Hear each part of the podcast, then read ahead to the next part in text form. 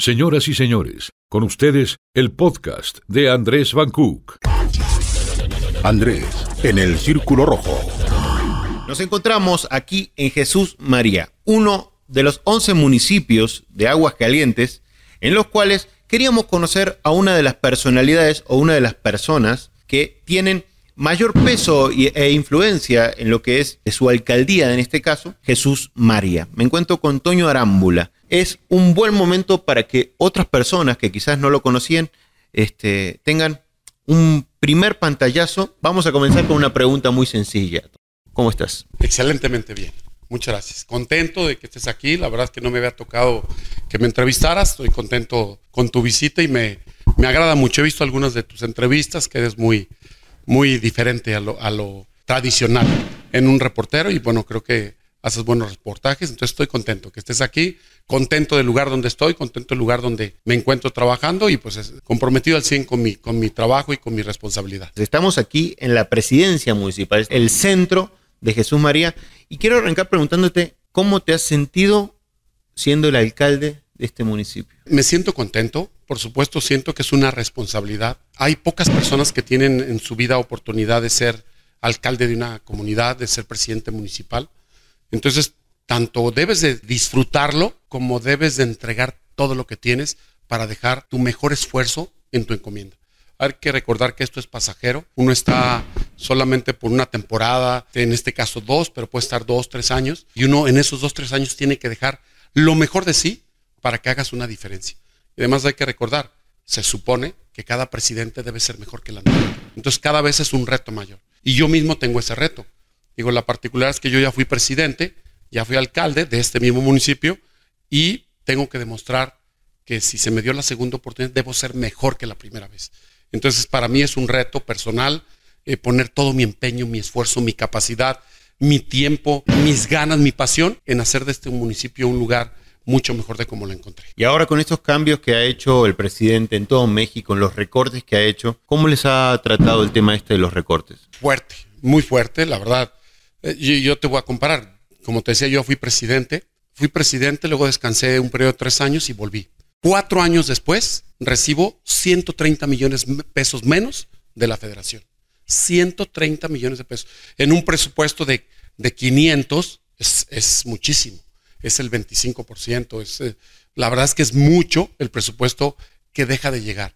Ya no hay fondo de, de cultura, ya no hay fondo de pavimento, ya no hay fondo de alumbrado, ya no hay fondo de deportes. Es muy difícil acceder a fondos adicionales de algo. Me llega menos en seguridad, ya no hay para guarderías, ya no hay para, para muchos temas que antes teníamos acceso y el día de hoy ya no hay un fondo para infraestructura, por ejemplo, que antes teníamos. Hoy por hoy pues casi es rascarnos con nuestras propias uñas. Y si adicional, que este es un año atípico en la historia de, del mundo, donde nos tocó una pandemia, que primero es una crisis de salud, luego se convirtió en una crisis económica y que hoy hay una crisis social y hay una crisis emocional de la gente. La verdad es que se ha complicado un poquito el tema y sí, los recursos siempre hacen falta. Si de por sí antes no eran suficientes, ahora de verdad son escasos. Entonces hay que administrarlos bien. Y viendo que se vienen unas elecciones 2021, ¿cómo ves que, bueno, que Morena es el partido a cargo de todos estos cambios? ¿Cómo va a estar la contienda cuando aparezcan los de Morena pidiendo el voto? ¿Cómo lo sientes tú? Yo creo que no va a ser lo mismo en toda la República. Hay que recordar que, pues, que se ha polarizado. Este, lo que ha hecho nuestro presidente es que algunos, algunas personas lo quieren mucho, mucho más y se aferran a quererlo más y hay personas que cada día lo aborrecen más. Ha polarizado a la población y esto no ayuda, por supuesto, a los términos medios y no ayuda a los que queremos mantener una línea de trabajo equilibrada, sin golpeteo tanto, no ayuda mucho. Entonces creo que Morena tampoco ya no va a ser lo mismo que hace dos años. Creo que también eh, Morena ya ha tenido tiempo de probar.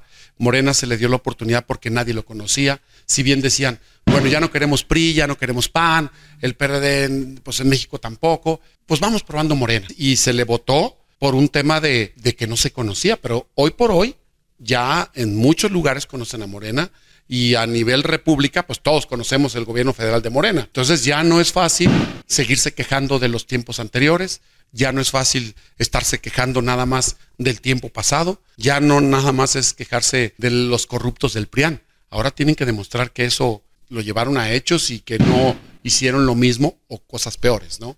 Tú como alcalde que percibes ese dinero de menos, quiero saber en qué afecta a la ciudad, en qué afecta a Jesús María, en qué afecta al municipio. Eso es lo que le apuesta el gobierno federal, porque un gobernante no solamente debe apostarle a que a ti te vaya bien, porque para mí es muy fácil. Si yo me pongo a regalar dinero, a la persona que yo le dé dinero le va mejor, pero a la sociedad en su conjunto no se va a desarrollar. Eso es lo que le apuesta el gobierno federal. El gobierno federal no tiene menos dinero. Los que tenemos menos dinero somos algunos estados y algunos municipios, pero el gobierno federal tiene más dinero, ejerce más dinero que hace tres años, que hace cinco años, que hace diez años, muchísimo más dinero. Es eh, en la historia donde más ha tenido dinero el gobierno federal, pero ahora lo ejerce directamente. ¿En qué? En programas sociales, en becas, en ayudas a los adultos mayores, en ayudas a los jóvenes, en obras magnas como este, pues el Tren Maya u otras obras que son obras, mega obras, que se llevan el presupuesto de toda la República y que por supuesto todos los municipios cooperamos. Entonces el gobierno federal apuesta a que el viejito trae más, que el abuelito dice, pues me lo dio Morena, con Morena sí me dio. Yo no sé la sociedad, la economía cómo ande, yo no sé si nos está llevando en el tema económico, en el tema de salud, pero yo tengo una beca que antes no tenía. ¿Me explico? Entonces, cuando tú dices, a mí me está yendo bien, es un poco egoísta, porque los gobernantes no debemos de pensar así, debemos de pensar en el bien común. O por lo menos es un principio del Partido de Acción Nacional. El bien común es lo que debes de buscar antes que buscar el bien personal. Debes de ayudar a todos. El bien común significa la colectividad. No solamente es que yo traiga más dinero, sino que yo tenga mejores servicios, más seguridad, mayor servicio de salud, que tenga una mejor educación, que tenga mejor vivienda, mejor nivel de vida, que haya menos corrupción, que tenga mejores servicios de deportes, de cultura, de, de, todo lo que tiene que ver con el desarrollo integral de la persona. No solamente que tú traigas 100 pesos más en la bolsa. Y esa es ahí la diferencia donde un gobierno le apuesta a algo y otro gobierno a algo. Es más popular darle dinero a la gente, sí, pero eso no le ayuda mucho a la gente a desarrollarse. Jesús María, entonces, está sufriendo los recortes. Está sufriendo los recortes. Primer año de mi gobierno, de la administración anterior, yo ejercí 100 millones en obra y hoy tengo 6. De 100 millones a 6, a 6 millones es lo que está recibiendo hoy en día Jesús María para infraestructura, Por ejemplo, para cambiar. Infraestructura, pavimentos, esa diferencia. Entonces es obvio, la gente me pide agua, me pide drenaje, me pide basura, me pide patrullas, me pide... Es este, imposible que tú lo des si el gobierno no te lo da. Exacto, bueno, este es el pacto federal. El pacto federal es que todos los Jesús Marienses pagan IVA, pagan impuestos, pagan ISR, pagan gasolina, que se va a la federación y la federación no lo reparte pues ahora nos está repartiendo menos. Entonces no alcanzamos como municipio a dar todos los servicios que tengo que dar. Por supuesto, el primer contacto del ciudadano es el municipio, es el primer contacto. El ciudadano de Jesús María no va a ir a buscar al presidente de la República, no va a ir a buscar un senador, no va a ir a buscar un diputado federal, va y busca al presidente municipal, va y busca a la presidenta porque es donde está, donde lo haya, donde está cercano, donde caminas dos, tres cuadras y te lo encuentras, donde el presidente va a tu colonia y puedes hablar con él, donde puede contestarte en redes, donde lo ves en los medios. Allá en los medios federales, pues no hay interacción, hay un, hay un monólogo. Pues la publicidad, la propaganda, lo escuchas, pero cuando tú hablas no te escuchan allá. Y aquí sí, cuando alguien grita, viene y te hace un plantón en la presidencia, lo tienes que escuchar. Cuando viene alguien y te, te toca la puerta y te dice, no me voy hasta que me atienda, lo tienes que escuchar. Cuando tú vas a una colonia y te gritan en público, necesito que me haga el drenaje, lo tienes que escuchar. Entonces el contacto directo es aquí, en el municipio. Es el ente de gobierno más cercano al ciudadano. No hay otro. Se te nota un poco molesto con este tema, se te nota un poco que, que te viene pesando el hecho de los recortes. No, no, no. ¿Lo estamos sufriendo? Sí. ¿Estoy molesto? No, porque bueno, pues fue la promesa de campaña que él hizo, que iba a hacer esas obras magnas, que iba a dar sus becas a los adultos, que iba a, eso prometió y lo está cumpliendo. Lástima que lo está cumpliendo a costa de presupuesto general. Pero no estoy molesto, pues yo creo que él tiene que hacer su, su chamba y nosotros tenemos que en la crisis sacar lo mejor de nosotros mismos, afrontar, tenemos que adaptarnos a las nuevas reglas, pero hay que hablar con claridad. No pueden decir que somos ineficientes por no hacer pavimento, por no hacer obras, cuando estamos sin recursos. Eso es lo único que yo trato de defender, ¿me explico? ¿Cómo te diré? No es que yo esté molesto, simplemente trato y aprovecho la entrevista y la pregunta para decir y justificar un poquito el por qué no hay dinero. Si tuvieras 30 segundos a esa cámara para hablarle a la gente de Jesús María en un mensaje muy claro, imaginemos que te va a escuchar toda la gente de Jesús María en esa cámara. Que aquí tiene una persona en la presidencia municipal que se preocupa por ustedes, que vino a administrar el dinero no para sí, sino que busca administrarlo para que a ustedes les vaya bien, que todo el dinero que esté lo voy a administrar con honestidad, con eficiencia, pensando a futuro y que lo voy a invertir en lo que más necesitas, pensando de largo plazo, pensando en toda la gente de Jesús María, pensando en hacer inversiones bien, de largo plazo, que transformen tu vida y que te ayuden a ser mejor. Porque creo que los gobernantes deben ayudar a la gente a ser mejor, no nomás darle sino ayudarlo a que crezca. Eso es lo que le diría. aquí tienen un amigo que cuentan con él y que estoy para ayudarlos. Ahí está el mensaje. Uno de los nombres que se escucha para el 2021, ¿qué tan cierto o qué tan falso podría ser tu interés de estar en la capital? Mira, me gusta la capital, es un reto mucho mayor. Ahora que estuve allá con Tere Jiménez, este, conocí un poco las entrañas de, de la presidencia municipal de allá. Sin embargo, el destino me regresó a Jesús María. Y veo a Jesús María como como mi tierra, como mi punto de partida, como un lugar que quiero y que estoy trabajando al 100 en él. Ahorita no estoy pensando en Aguascalientes, pienso en Jesús María para que destaque, para que se ponga el nivel de Aguascalientes, para que seamos dos municipios hermanos, que si bien es más chico Jesús María, pero que tengan los mismos servicios, la misma calidad, el mismo nivel de vida que Aguascalientes. A veces simplemente Aguascalientes tiene mucho mayor población, tiene concentrados prácticamente los medios en la capital, y aunque somos conurbados, no muchos reporteros como tú voltean a otro lado. ¿Por qué? Porque el 70-75% de la población de la industria está en Aguascalientes capital y pocos voltean a ver otros municipios. ¿Por qué? Pues es obvio que dicen, pues la capital ya concentra todo. Yo ahorita estoy concentrado en hacer que Jesús María destaque, que Jesús María se ponga al nivel de Aguascalientes y que podamos competir de tú a tú y dar los mismos servicios con mucho mejor calidad este, y yo creo que con una cercanía. La ventaja que tenemos nosotros, no tiene Aguascalientes, es que somos un municipio más pequeño, donde se puede manejar más fácil políticas públicas, donde puedes llegar más fácil a más gente, donde puedes ir a las colonias más rápido, que podemos ser más cálidos, más cercanos, tener un contacto más cercano con la gente, que a veces en la capital, por el número de gentes, es más difícil. Para conocerte un poquito más, eres un hombre de familia, ¿cómo está compuesta tu vida más en lo personal? ¿Puedes compartir un poquito? Sí, soy casado, llevo ya 26 años de casado, tengo cuatro hijos. Felicidades, 26 años es un logro. no me ha ido mal, digo, como cualquier familia que tiene problemas altas y bajas, que hable y que discute sus diferencias, pero me ha ido bien, la verdad que... Eh, Liliana me tiene mucha paciencia, ha aceptado mi carrera política con mucha pues entrega, responsabilidad, y me ha apoyado en todo. Y además yo creo que ella también le ha ido bien en el DIF, le gusta lo que hace. Ella estudió ciencias de la familia, lo cual le queda perfecto al DIF y ha dado un excelente eh, desarrollo al DIF. Y la verdad que ella me ha complementado muy bien. Ha sido una persona que me ha ayudado mucho a crecer.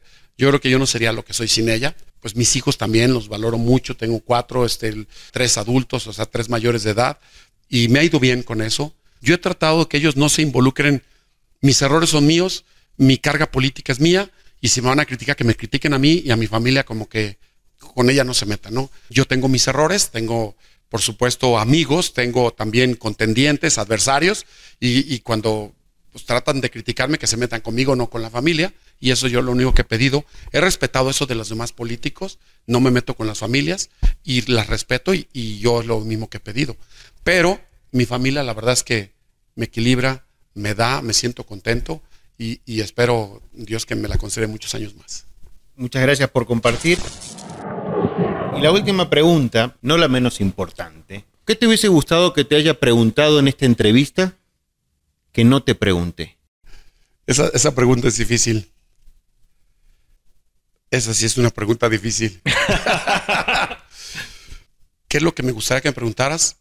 Me gustaría no sé, tal vez decirte que no soy un hombre perfecto en el puesto que estoy, que tal vez me equivoco, pero que me, gusta mucho lo que hago, que lo disfruto plenamente, que es mi pasión, que yo he encontrado en la política una vocación, que es una carrera para mí donde pongo mi mejor empeño y trato de dar lo mejor de mí y donde si alguna vez he ofendido a alguien, he hecho menos a alguien, porque así pasa, a veces vas a la carrera eh, eh, lo ignoras y te vas.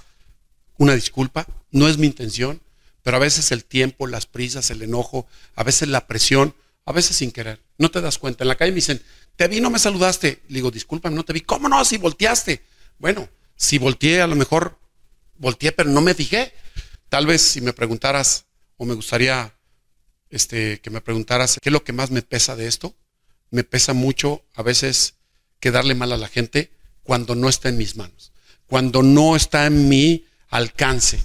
No puedes controlar todo ni a todos. Se trata de hacer equipo, de ir sumando.